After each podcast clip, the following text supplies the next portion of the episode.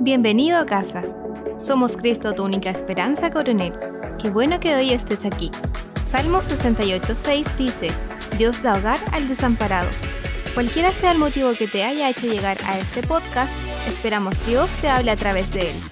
A continuación, te dejamos con la palabra. Durante todo este mes hemos venido hablando de las relaciones. He crecido mucho en lo personal y espero que tú también puedas haber crecido durante todo este mes de febrero con las enseñanzas que hemos impartido. Y hemos tomado muchos apuntes, muchas cosas que ya han llamado nuestra atención, que, que han sido también de bendición para poder aplicarlas o algunas también nos enseñaron cosas que a lo mejor tenemos que dejar de hacer para poder también tener otros resultados en nuestra vida. Y ha sido algo que también nos ha apasionado mucho el seguir hablando de relaciones, porque hablar de relaciones tiene que ver con destino, tiene que ver con propósito, porque con la gente que nosotros nos rodeamos también de alguna manera eh, influyen en nuestro destino y en nuestro propósito. Y, también entendimos que eh, en el reino de Dios, para poder avanzar, también las relaciones son muy importantes. Y fíjate que durante esta semana en los discipulados hablábamos que no hay relaciones neutrales. Hay relaciones que te impulsan a los propósitos de Dios y hay otras que te frenan para poder alcanzar el propósito de Dios para tu vida.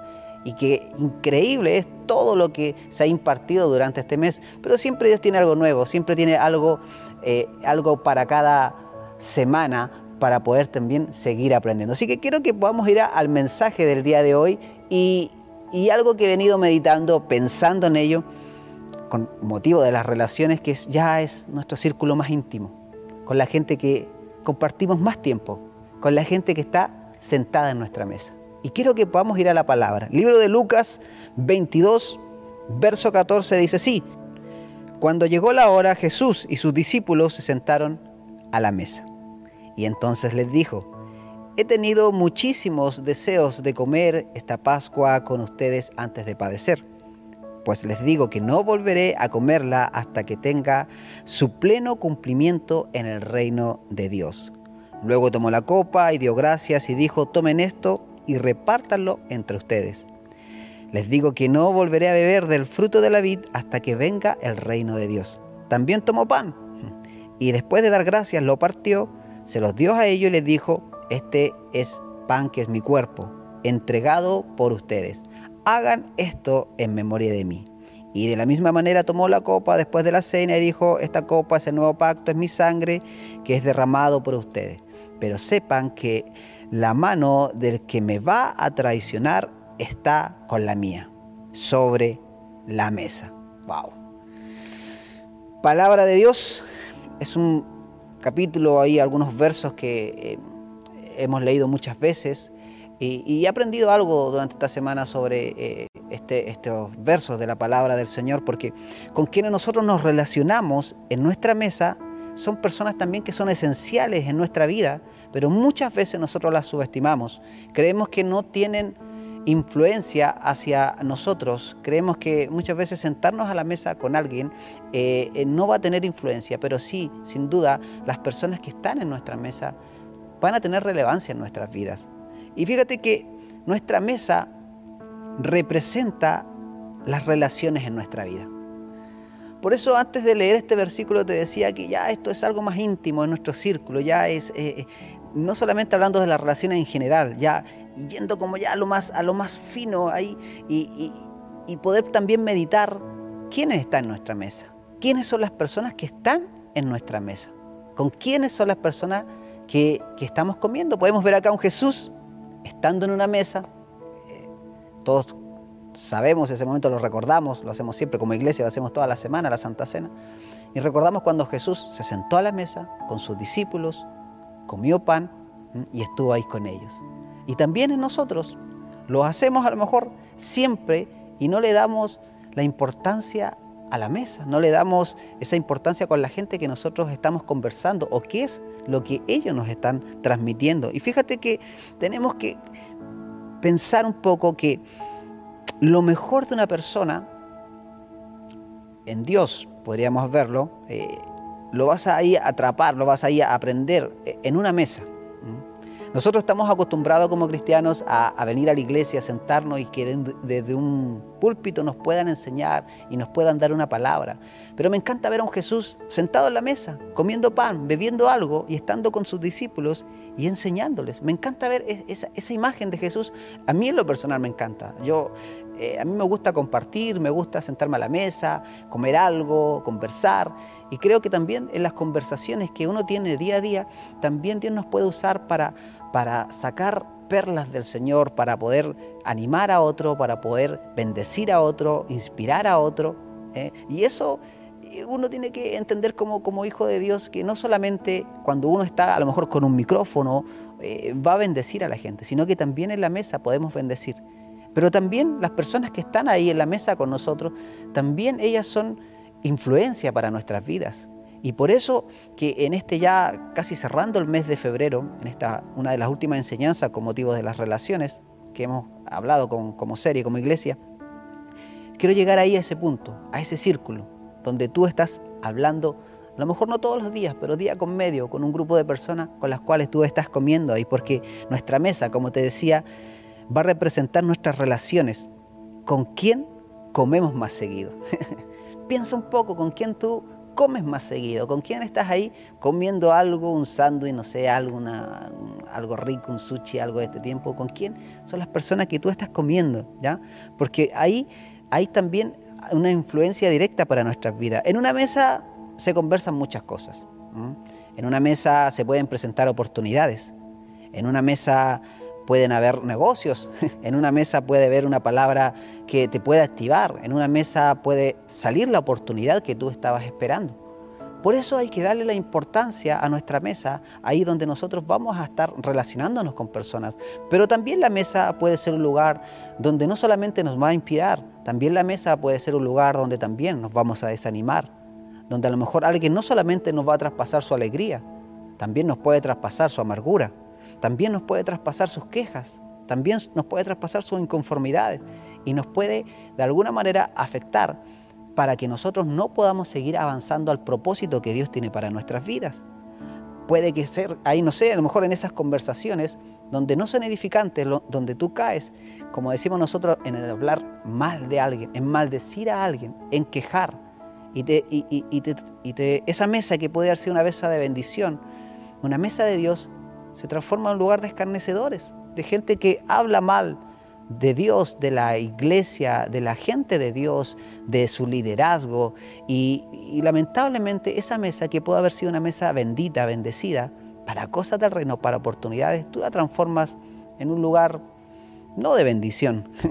y fíjate que nuestra vida puede ser afectada por las personas que están en nuestra mesa. Por eso este mensaje en este día domingo, a lo mejor tú hoy estás primera vez con nosotros viendo esta reunión, quedaste ahí, eh, ibas pasando por, las redes sociales y en YouTube ahí quedaste con esta reunión y, el Señor se está hablando a través de, de esta palabra. Puede ser que en el día de hoy tu vida esté afectada o se esté afectando por las personas que están en tu mesa. ¿Cuáles son las personas que están en tu mesa? ¿Cuáles son los frutos que has tenido con las personas que están en tu mesa? Porque tu vida va a ser impactada por quien está ahí, por esa persona que se sienta contigo y que disfrutan algo de comer o algo junto ahí. La mesa también representa relaciones.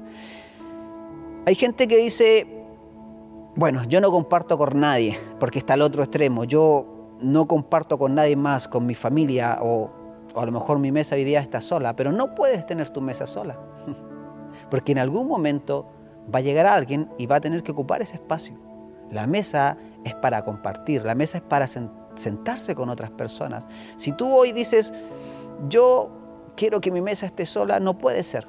Tú tienes que escoger las personas que van a sentarse a tu mesa. Tienes que entender, como hemos hablado en los primeros temas de esta serie, que nosotros necesitamos relacionarnos con las demás personas necesitamos la compañía. Tú me puedes decir es que yo tengo una mascota en casa y con eso suplo mis necesidades. No. Adán en el comienzo tenía muchas mascotas. Aún hablaba con Dios, pero no era suficiente. Necesitaba de otro ser humano para poder relacionarse. Y nosotros necesitamos relacionarnos. Pero tenemos que tener esa inteligencia relacional no para eh, eh, no sufrir con las relaciones, sino para entender que quiero alcanzar el propósito que Dios tiene para mi vida. Porque hoy entiendo que las relaciones son las que me ayudan a avanzar también en el reino del Señor.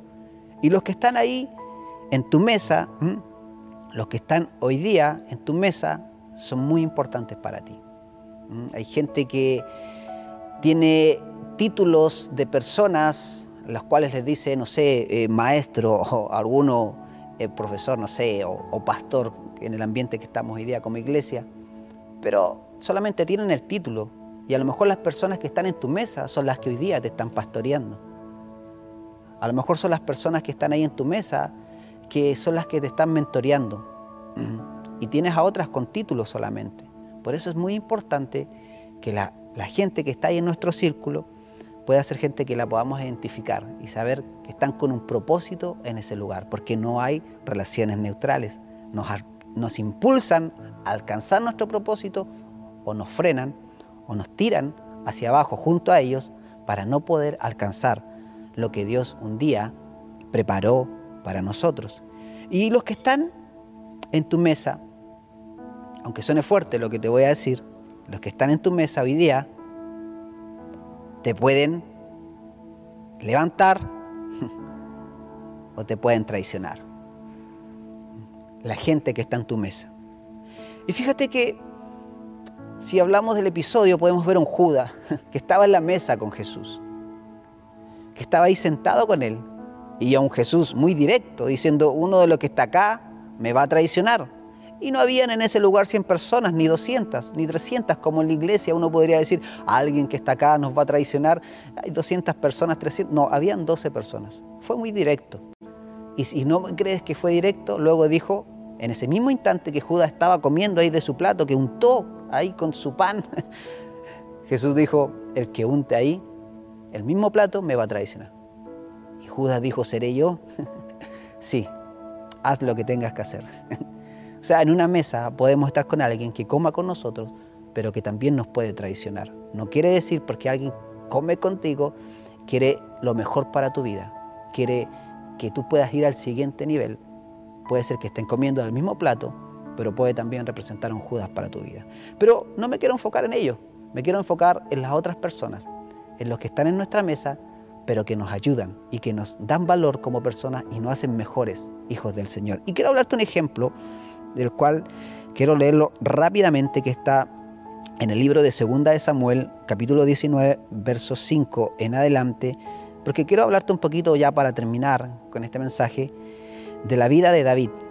David, sin duda, no tuvo, no tuvo muy buenas relaciones. Sus frutos de sus relaciones no fueron muy buenas. Era un hombre conforme al corazón de Dios, no lo podemos negar, un hombre de Dios increíble, pero que no fue muy sabio en sus relaciones. Pero siempre Dios tiene gente correcta al lado nuestra que está para bendecirnos. Y de eso quiero hablar, porque fíjate que había un hombre que era uno de sus general, generales, que era Joab, que le dijo algo que nadie más se lo pudo haber decidido. Y tenemos que ver el contexto de toda esta historia sí, para poder leerte esta palabra. Y quiero ya ir en el contexto, que David estaba llorando y lloraba por la muerte de Absalón. ¿Quién era Absalón? Su hijo, quien le quería quitar eh, su reino. Y no solamente le quería quitar el reino a David, sino que también lo quería matar. Y, cuando pasó todo esto, ¿qué es lo que ocurrió con la vida de David? Dice la Biblia que David quedó mal porque era su hijo quien lo quería matar y quitar su reino. Y, y el producto de ello había despreocupado a toda la gente que estaba con él, su gente importante, a todos los demás los despreocupó, incluso al pueblo, por lo que él estaba viviendo. Y aquí está a lo que quiero llegar, porque me imagino que David en un momento cuando le llegaron con la noticia que su hijo Absalón estaba muerto, él se encerró en su casa, en su palacio, como tú le quieras decir, y él estaba en su mesa. Y él estaba ahí en su mesa, no sé si estaría comiendo algo, a lo mejor bebiendo un café o algo fuerte para quitar ese dolor, esa rabia. Pero yo imagino, y cuando leí esta palabra, eh, me venía esa imagen a un David sentado en su mesa, con algo para beber, estando muy triste porque su hijo había muerto. Y no podía salir de esa situación. Estaba llorando, estaba sumergido en su angustia. pero entró alguien y ese hombre se llamaba Joab, quien era uno de sus generales, alguien que comía con David, alguien que se relacionaba con David, que no solamente era un hombre que tenía un título de ser uno de sus generales, sino que era alguien que, pasaba tiempo con David y que compartían, que se reían, porque había estado muchos años al, lado de David y habían tenido muchas victorias juntos. Y quiero leerlo, dice en el libro de Samuel 19, 5 en adelante, verso 5 dice, entonces Joab fue donde estaba el rey y le dijo, hoy su majestad ha llenado de vergüenza a todos sus siervos que le salvaron la vida, y la de sus hijos e hijas y esposas y concubinas. Usted ama a quienes lo odian y odian a quienes lo aman. Hoy ha dejado muy en claro que nada le importa, no le importan sus generales ni sus soldados. Ahora me doy cuenta de que usted preferiría que todos nosotros estuviéramos muertos con tal de que Absalón siguiera con vida, dice. Vamos, dice, salga usted y anime a sus tropas. Si no lo, no lo hace, juro por el Señor que para esta noche ni un solo soldado se quedará con usted. Y eso sería peor que todas las calamidades que su majestad ha sufrido desde su juventud hasta ahora. Ante eso, ponga atención, dice, el rey se levantó y fue a sentarse junto a la puerta de la ciudad y cuando los soldados lo supieron, fueron todos a presentarse ante él. Los israelitas, mientras tanto, habían huido a sus hogares. Fíjate el nivel de sermón o cómo un hombre regaña al rey. Todos los que hemos visto películas de reyes sabemos que nadie le podía decir nada a un rey. Ese hombre puede haber muerto de inmediato si David hace así. Mátenlo. ¿Quién eres tú? El rey daba la palabra y nadie podía poner en contra esa palabra. Pero yo cuando leo esto me doy cuenta que había una confianza, me doy cuenta que Joab no solamente era un general, era un amigo de David, era una persona que comieron muchas veces, que entró ahí en su intimidad, donde estaba David sentado, en esa mesa, como digo, no tengo una fotografía para mostrártelo, pero cuando leía me imaginaba todo esto, el Espíritu Santo me, me llevaba a imaginar todo esto, cómo estaba ahí David sentado, y entró este hombre y le dice, David, con lo que tú estás haciendo hoy día, nos estás demostrando que a ti no te importa a todos nosotros que hemos dado la vida por ti, que hemos estado dispuestos a morir con nuestras familias por ti. A ti más te interesa la gente que habla mal de ti, que te odian. Estamos preocupados de los que querían quitarte el trono, que de todos nosotros que estamos ahí dispuestos a darlo todo por ti. O sea, el nivel de sermón que le da es digno solamente de una persona de mucha confianza. Pero uno tiene que dar gracias a Dios cuando en su mesa hay gente como Joab, que no se guarda las cosas, que no las calla, que no dice en la puerta, oh, el rey así como está, vamos a perder todo, el, rey, el pueblo se va a dividir, no, si yo sabía que el rey, no, no, esa gente que habla a la puerta, esa gente que piensa las cosas y no las dice, no tiene gran valor. Pero los que tienen gran valor son los que tienen la valentía para estar con uno en la mesa y decirle, como lo hizo Joab, mi rey, lo que usted está haciendo hoy día no nos va a traer buenos resultados. La conversación que tuvo David con Joab en esa mesa hizo que David cambiara. Se levantó y fue a la puerta nuevamente y los soldados estaban ahí y comenzó todo nuevamente a volver a su normalidad. Fíjate que David estaba mal. Y tenemos que entender esto. David estaba mal porque gente de su familia no actuaba como su familia. Absalón. Pero fíjate, pero los que no eran familia estaban actuando como familia. Y eso a mí hoy día me hizo volar la cabeza, porque muchas veces nosotros queremos que nuestra familia o nos sentimos mal nos desanimamos cuando ellos no actúan como su familia. Pero tenemos que agradecer a Dios que los que no son de nuestra familia muchas veces van a actuar como familia. Y termino diciéndote esta frase que espero pueda quedar grabada en tu vida hoy. A veces tus relaciones más poderosas no llevan tu sangre. Repito, a veces tus relaciones más poderosas no llevan tu sangre. Escoge bien con los que comen en tu mesa. Permíteme orar. Padre, en el nombre de Jesús, te doy muchas gracias por este tiempo. Gracias porque tú hoy nos hablas. Señor, y, de esta serie de las relaciones hemos aprendido mucho, pero hoy tú nos hablas que podamos abrir nuestros ojos quién está en nuestra mesa. Porque en las relaciones no hay cosas neutrales. Están las que nos impulsan alcanzar el propósito, a ser mejores personas, o están las que nos frenan o nos tiran hacia, hacia abajo. Hoy día oro, Señor, para que las mesas de mis hermanos sean limpiadas, que tú puedas apartar toda la gente que está contaminando, toda la gente que está Señor, echando hacia abajo propósitos en familias. Señor, así como hoy día hemos podido ver a través de la Escritura. Y oro por más gente como Joab que llegue para impulsarnos, para que nos puedan decir, hay que hacer esto, esto es lo que corresponde, esto es lo mejor delante de Dios. Oro para que gente, Señor, en nuestra mesa sea gente leal, a la cual pueda sacar lo mejor de nosotros y nos puedan impulsar a próximos niveles. Señor, bendice a la iglesia. En el nombre de Jesús. Amén y amén. Si tú hoy, por primera vez, estás con nosotros, no tienes una iglesia, no tienes pastor, quiero decirte, como dice el, libro de Salmos, que Él da familia o Él da hogar al desamparado, quiero decirte que desde hoy no estarás más solo, no estarás más sola.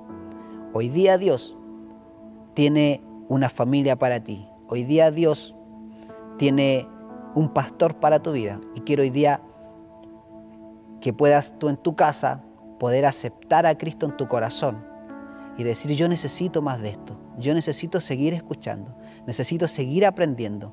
Quiero ser parte de esto. Dios, gracias porque hoy día me conectaste con esta iglesia y quiero ser parte de todo lo que se está haciendo. Yo hoy día te animo si en tu casa tú estás hoy con tu familia, puedas eh, arrepentirte de tus pecados, de la vieja vida como estabas viviendo antes, puedas pedirle perdón al Señor y quiero decirte que su gracia sobreabundará sobre tu vida, que las cosas viejas quedarán atrás y que hoy día el Señor las pueda hacer todas nuevas. Si tú crees que Jesús es el Hijo de Dios, el cual vino a la tierra, nació de mujer, se crió, se formó como un hombre, murió, pero al tercer día resucitó y hoy día está a la diestra del Padre. Si tú lo confiesas con su boca, hoy día Él entrará en tu corazón y habitará contigo. Y tu vida, desde hoy en adelante, tendrá un destino diferente. Oro por todas las familias. Si tú eres una de esas personas, una de esas familias, cierra tus ojos o levanta tu mano ahí en fe. Si estás solo, y quiero orar también por ti. Padre, en el nombre de Jesús, bendigo hoy a las familias nuevas. Bendigo hoy a los nuevos que están conectados junto a nosotros. Señor, todos los que hoy se arrepienten de su vida pasada. Señor, oro para que tu gracia abundante caiga sobre ellos, para que las nuevas oportunidades se puedan activar. A todos los que hoy día te confiesen como su único Salvador, Señor, oro para que los puedas recibir ¿ah? como hijos tuyos y puedan, Señor, poder ser bendecidos por tu amor. Señor, te doy gracias por ello y los bendigo. En el nombre de Jesús, amén y amén. Gracias por quedarte junto a nosotros. Esperamos que tu vida haya sido bendecida. Siempre serás bienvenido a casa.